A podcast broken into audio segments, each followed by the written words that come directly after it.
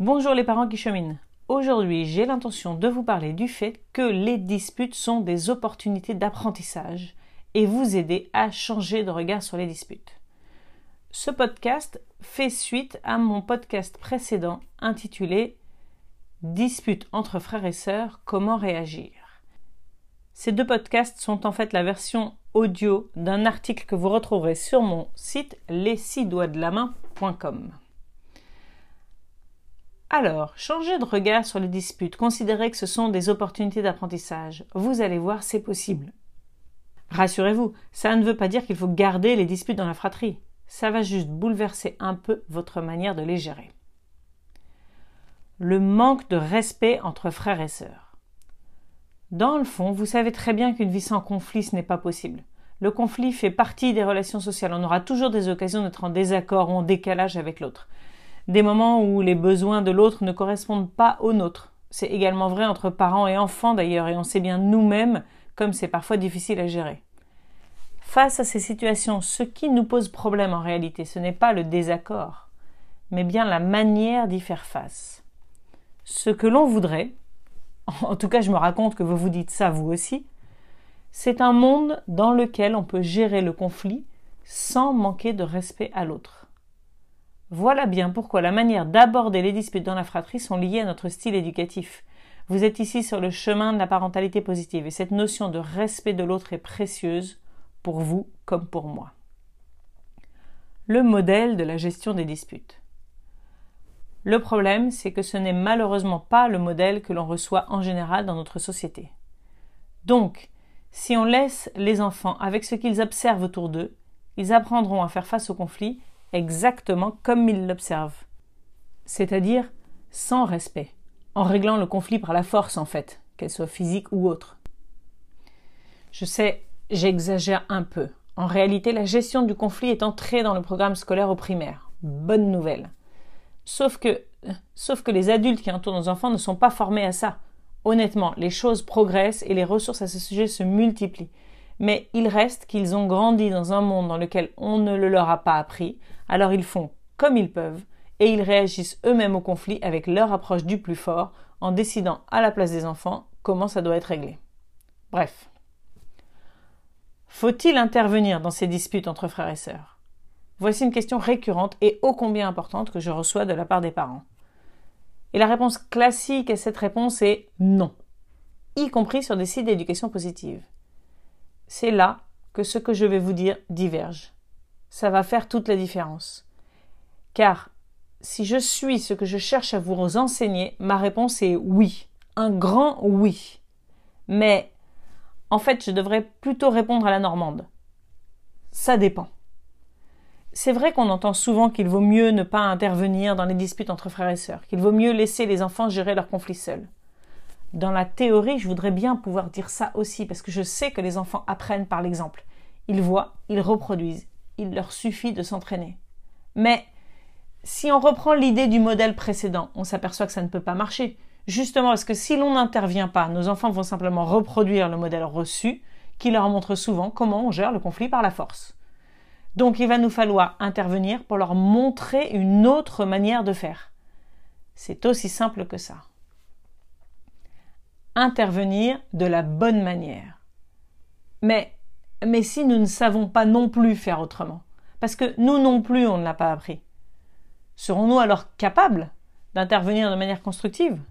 Parce que là je reviens à l'idée de départ. Si vous intervenez pour jouer les arbitres, il vaut mieux effectivement se retenir à condition que cela ne devienne pas trop violent évidemment. Jouer les arbitres risque plutôt de mettre encore de l'huile sur le feu. Donc si c'est possible, il vaut mieux s'éloigner que de venir arbitrer un conflit qui ne vous concerne pas. Cependant, dans ce cas, vous êtes sûr que vos enfants n'apprendront pas à régler leurs conflits respectueusement. Alors bien sûr, je voudrais vous encourager au contraire à intervenir, à condition de savoir comment. Or, la gestion du conflit, c'est comme tout, ça s'apprend. Donc je résume. L'idée, c'est d'apprendre la gestion du conflit, puis d'intervenir dans les disputes pour montrer aux enfants comment ça marche, et les aider ainsi à développer cette compétence, avant de se retirer et de les laisser gérer. Et franchement, cette compétence, elle leur sera utile à vie, et à vous aussi, au passage. Un apprentissage pour la vie. Pensez à toutes ces compétences que l'on voudrait que nos enfants acquièrent. Il n'y a pas si longtemps, je vous parlais de l'outil des deux listes pour penser à notre parentalité à long terme. J'ai envie de vous faire ici une petite liste des compétences relationnelles que nos enfants peuvent apprendre à développer au détour de leurs disputes.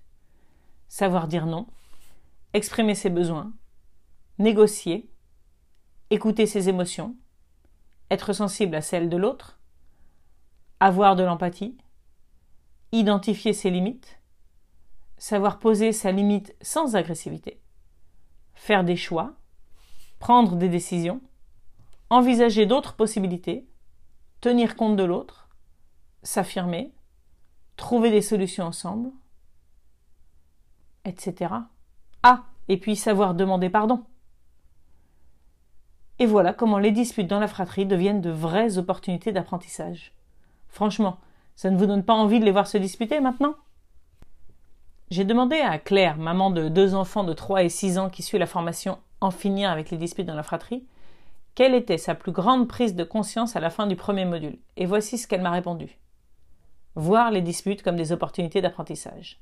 Et donc non seulement pas quelque chose à éviter à tout prix, possibilité de me débarrasser de mon héritage familial dans lequel j'ai appris à me taire plutôt qu'à dire mon désaccord, mais aussi carrément une opportunité de développer un tas de compétences. Alors bien sûr, on peut essayer de faire disparaître les disputes sans passer par cette case gestion de conflit, mais qu'est-ce qu'on leur apprendra alors? À refouler leurs opinions À s'écraser? Ce serait quand même dommage de passer à côté de ces opportunités, non? Réconcilier les enfants. Je précise quand même un point qui n'est peut-être pas clair dans mes propos. Il n'est pas question de conclure que les disputes c'est génial et qu'on veut continuer à en avoir dans la maison. Non. Ce que je veux dire, c'est qu'au fur et à mesure que nos enfants développeront toutes ces compétences, les conflits se transformeront de moins en moins en disputes. C'est ça l'idée. On va les accompagner à ça. C'est un vrai cercle vertueux pour sortir des disputes et que nos enfants trouvent leurs propres moyens de se réconcilier et de faire cohabiter leurs points de vue en cas de conflit. L'apprentissage. Vous l'avez compris maintenant, notre rôle de parent, c'est de saisir l'opportunité des disputes pour enseigner toutes ces compétences à nos enfants. Du moins quand on en a l'énergie, parce qu'on fait aussi ce qu'on peut. Donc oui, on va intervenir. Intervenir pour les encourager à s'écouter soi, puis l'un l'autre, pour leur montrer comment exprimer ce qu'ils ressentent, pour les aider à choisir comment ils vont réagir à la provocation éventuelle de l'autre, pour qu'ils sachent comment poser leurs limites, pour qu'ils trouvent des solutions, ensemble, car ils en sont capables. C'est pour ça que j'ai eu envie de créer la formation En finir avec les disputes dans la fratrie, justement pour vous montrer comment faire tout ça facilement, étape par étape. C'est l'objet du module 2 de la formation. Le moment où vos enfants vont gérer seuls leurs conflits. Peu à peu, vous verrez que vous n'aurez plus besoin d'intervenir, car vos enfants sauront trouver leurs propres solutions sans votre aide. Le dernier module de la formation En finir avec les disputes dans la fratrie s'intitule d'ailleurs Savoir s'effacer pour identifier ce moment où on peut en toute confiance laisser nos enfants gérer. Alors, non seulement vous pourrez savourer le calme dans la famille, mais vous pourrez aussi être fier de ce que vous aurez pu transmettre à vos enfants, des compétences pour la vie. À vous. Comment réagissez-vous aux disputes entre les enfants?